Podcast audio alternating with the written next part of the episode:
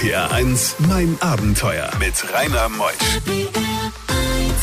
Schönen guten Morgen im Frühlingsmonat Mai. Heute am 16. ist Meti bei mir und man muss wirklich innehalten, wenn man hört, was für eine Geschichte er mitgebracht hat. Als Baby wird er entführt von seinem Vater aus dem Iran nach Deutschland und dann erfährt er, als er 22 ist, ja, der Vater hat ihn belogen. Seine Mutter lebt.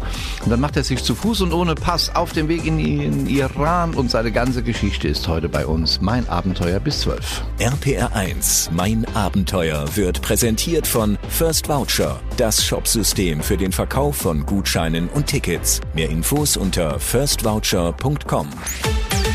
RPR 1. Die beste Musik für Rheinland-Pfalz. RPR 1, mein Abenteuer mit Rainer Meutsch. Meti Maturi. Der Name, also der ist klasse. Hallo Meti, grüß dich. Hallo, guten Morgen. Aus Berlin angereist mit einer sensationellen Geschichte, bevor wir da drauf zu sprechen kommen. Von was lebst du jetzt? Wie hat Corona dein Leben verändert? Ja, gute Frage. Ähm, mein Buch ist ja erschienen vor einem Jahr und dadurch entstehen immer wieder Auftritte und das Buch wird ja auch verfilmt.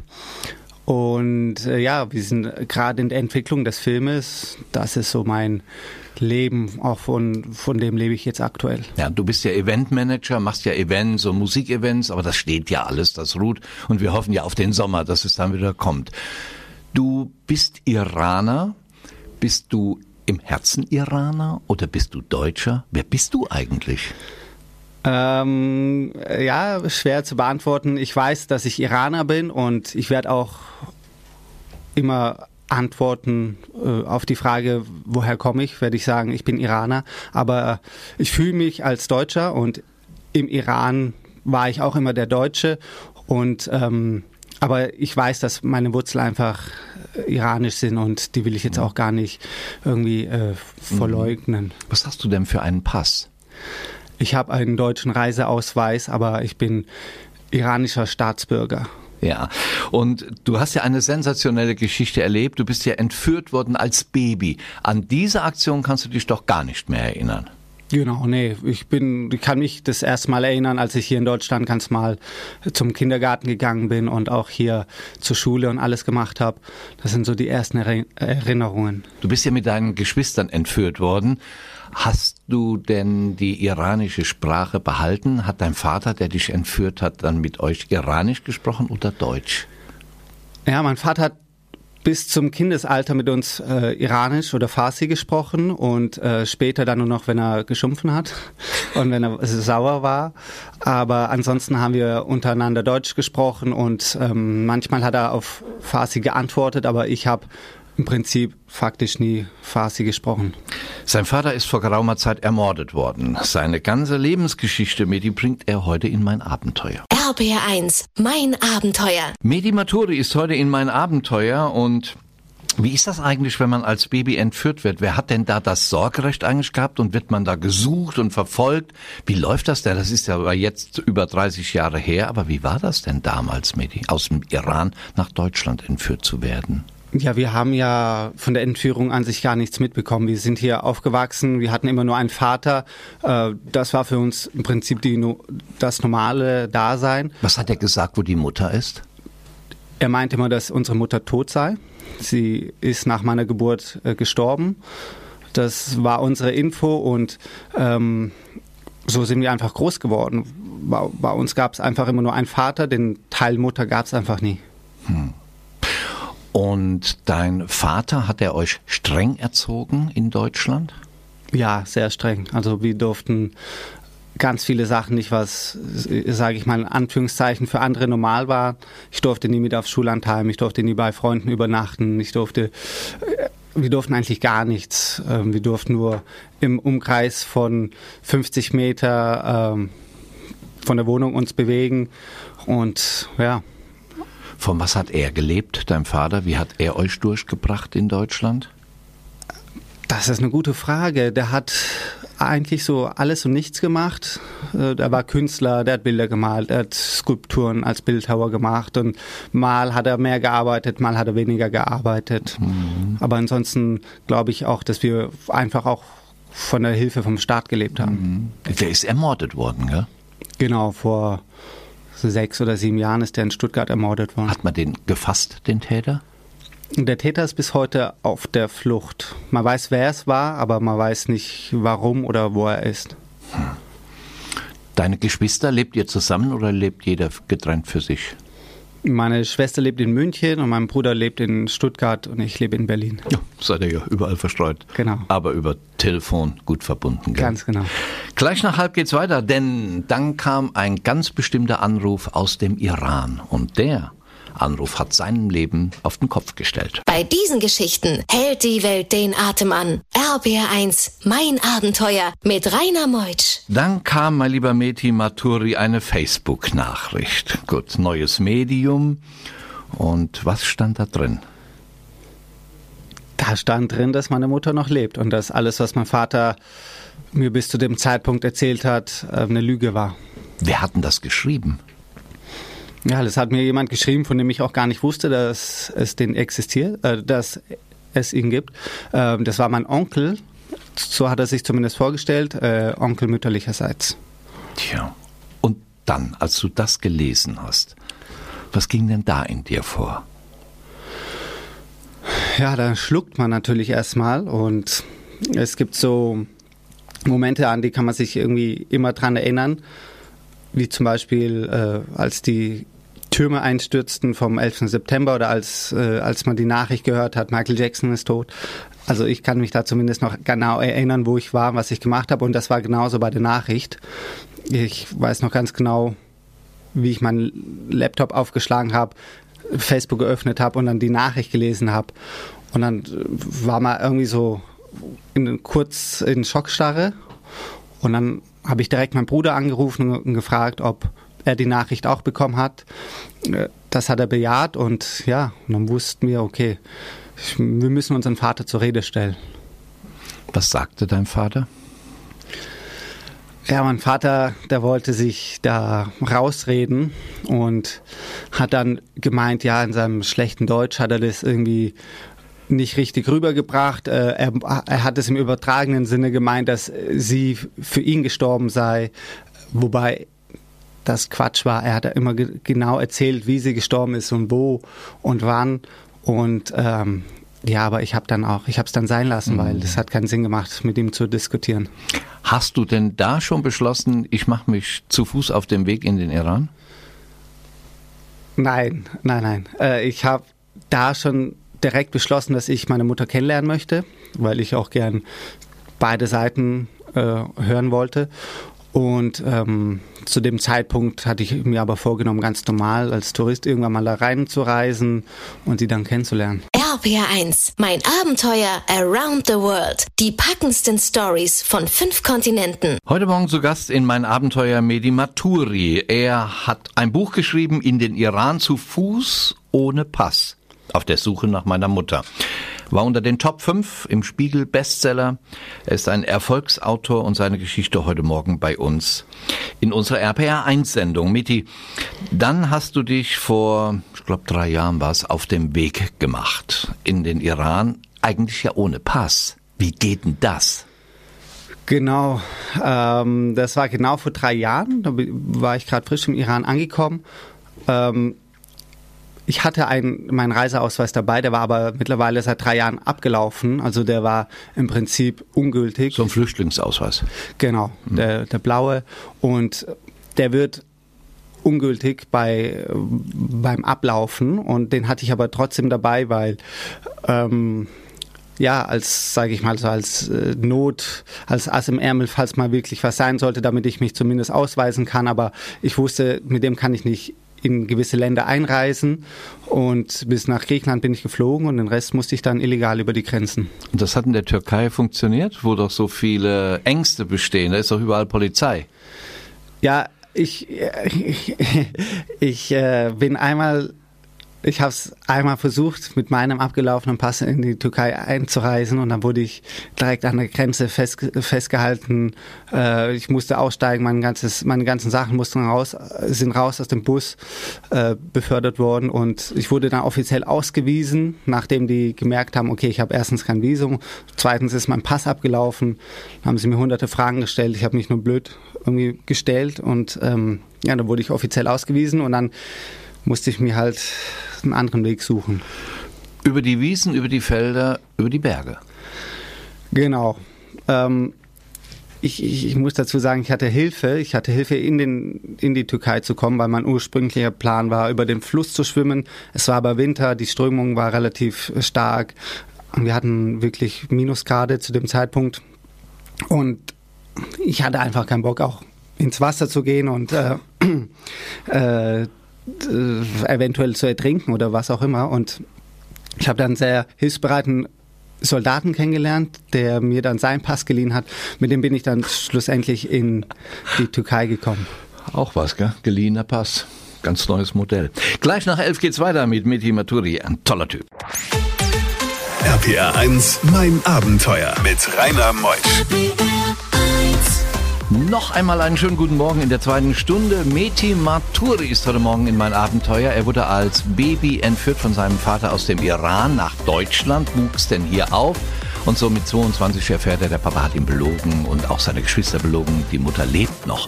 Er hat immer gesagt, die wäre tot. Und dann macht er sich auf den Weg in den Iran. Wir sind jetzt mittlerweile in der Türkei, sind mit einem ausgeliehenen Pass eines Soldaten weitergekommen und gleich erfahren wir, wie die Geschichte weitergeht. RPR 1, mein Abenteuer, wird präsentiert von First Voucher, das Shopsystem für den Verkauf von Gutscheinen und Tickets. Mehr Infos unter firstvoucher.com. RPR 1. Die beste Musik für Rheinland-Pfalz. RPR 1, mein Abenteuer mit Rainer Meutsch. Mehdi Maturi, der Erfolgsautor des Buches In den Iran zu Fuß ohne Pass, im Fischer Verlag erschienen, ist heute Morgen bei mir, Bestsellerautor. Er macht sich zu Fuß auf den Weg zu seiner Mutter. Man hatte ihm gesagt, die ist tot. Er wuchs in Deutschland auf. Papa hat die Kinder entführt und jetzt hatte er über Facebook erfahren, die lebt. Jetzt in der Türkei muss es ja irgendwann in die iranische Ecke gehen, über die iranische Grenze. Kann man denn da so einfach rüber? Nee, auch illegal, gell? Ja, ja, das war dann der schwierigere Part, ähm, weil zu dem Zeitpunkt wusste ich noch gar nicht, dass der Erdogan äh, das Land eigentlich fast komplett eingemauert hatte, zum Osten hin. Ähm, das ist, glaube ich, nach der chinesischen Mauer die zweitlängste Mauer aktuell auf der Welt. Echt eine Mauer? Da ist eine Mauer an, in, in den Grenzgebieten. Gebieten. Und das, das sind alles so Infos, die ich gar nicht hatte im Vorfeld. Das habe ich dann immer vor Ort erfahren. Ähm, ich habe es dann, als ich an der Grenze ankam, sage ich mal, äh, ganz naiv mal versucht, einfach mit Kompass in die Richtung zu laufen, wo der Iran liegt. Äh, das hat er aber. Ist gegen eine Mauer. Es ist recht schnell gescheitert, weil äh, erstens waren meine Sohlen schon abgelaufen von meinen Stiefeln und die Berge waren verschneit und ich bin die gar nicht hochgekommen. Was im Endeffekt mein Glück war, weil als ich dann jemanden kennengelernt hatte in der Gegend, meinte er, Medi, äh, du hättest es so oder so nicht geschafft, weil das ist das Gebiet, wo die Bären und Wölfe leben und ähm, hättest du es da in die Richtung geschafft, zur Grenze, dann wärst du so oder so draufgegangen. Und im Prinzip war es, ähm, war es mein Glück, dass meine Sohlen abgelaufen waren. Und äh, dieser Kerl, den ich da kennengelernt habe, der hat mir dann Kontakt gemacht zu, zu Schmugglern, die mich dann ein paar Tage später so äh, in Anführungszeichen als Ware mit in den Iran genommen haben. Was für Ängste da in einem drin sein müssen. Gleich im nächsten Talk sehen wir die Mama. Erster Kontakt. RBR1, mein Abenteuer. Meti Maturi ist heute Morgen hier auf der Suche nach seiner Mutter zu Fuß in den Iran. Wir sind jetzt im Iran endlich nach zwei, drei Wochen angekommen. Entgegen der normalen Fluchtroute von Ost nach West geht er von West nach Ost. Ohne Pass ist er drin. Jetzt im Iran wie findet man die Mama?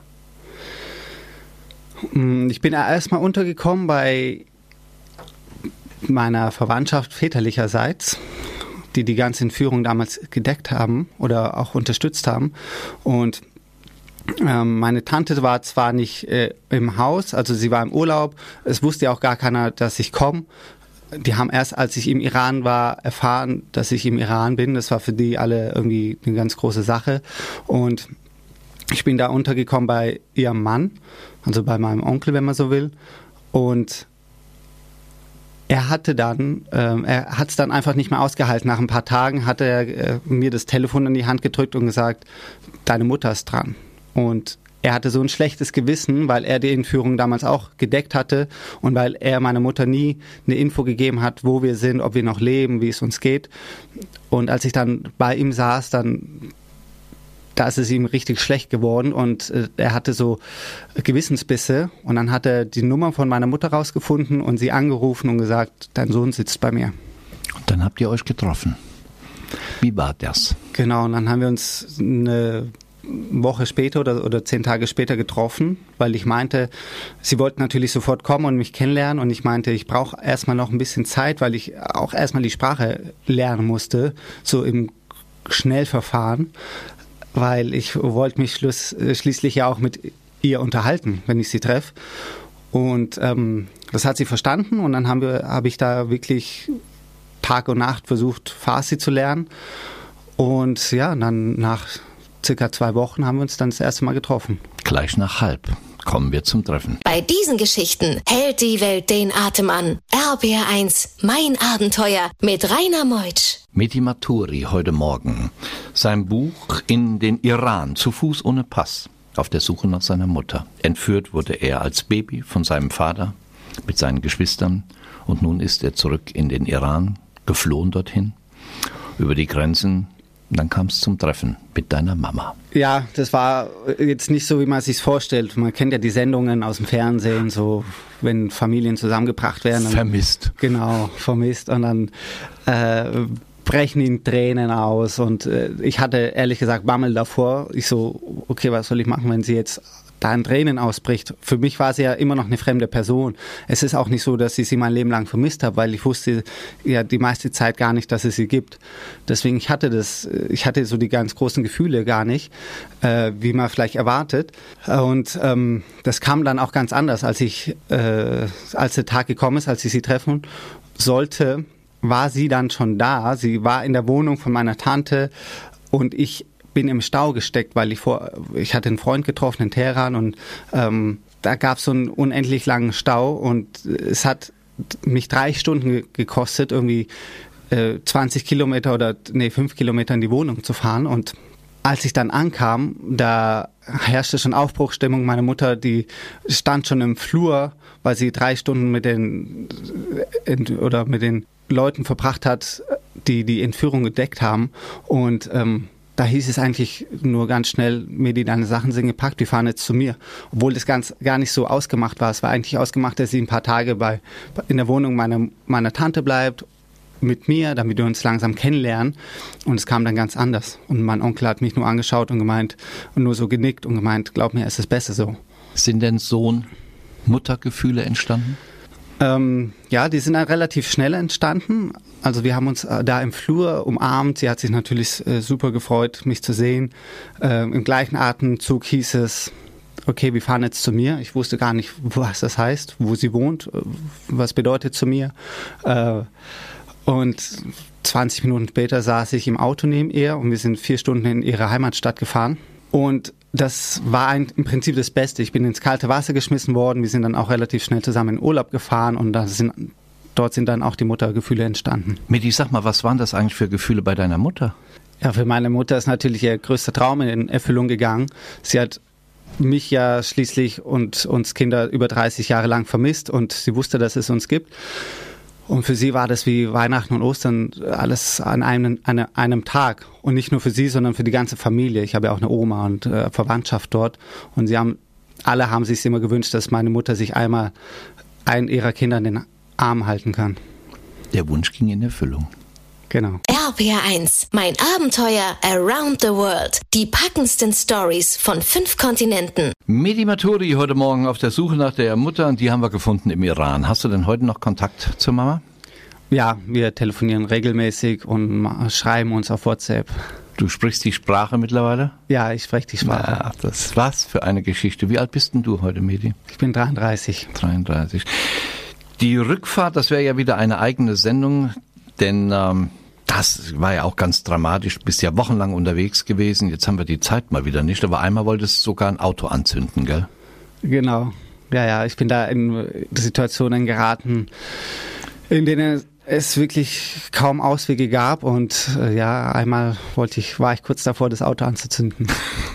Die ganze Geschichte steht ja im Buch, das soll man ja kaufen, in den Iran zu Fuß ohne Pass auf der Suche nach meiner Mutter. Und das sind auch viele Seiten für die Rückflucht nach Deutschland. Aber dir geht es heute in Deutschland gut, gell?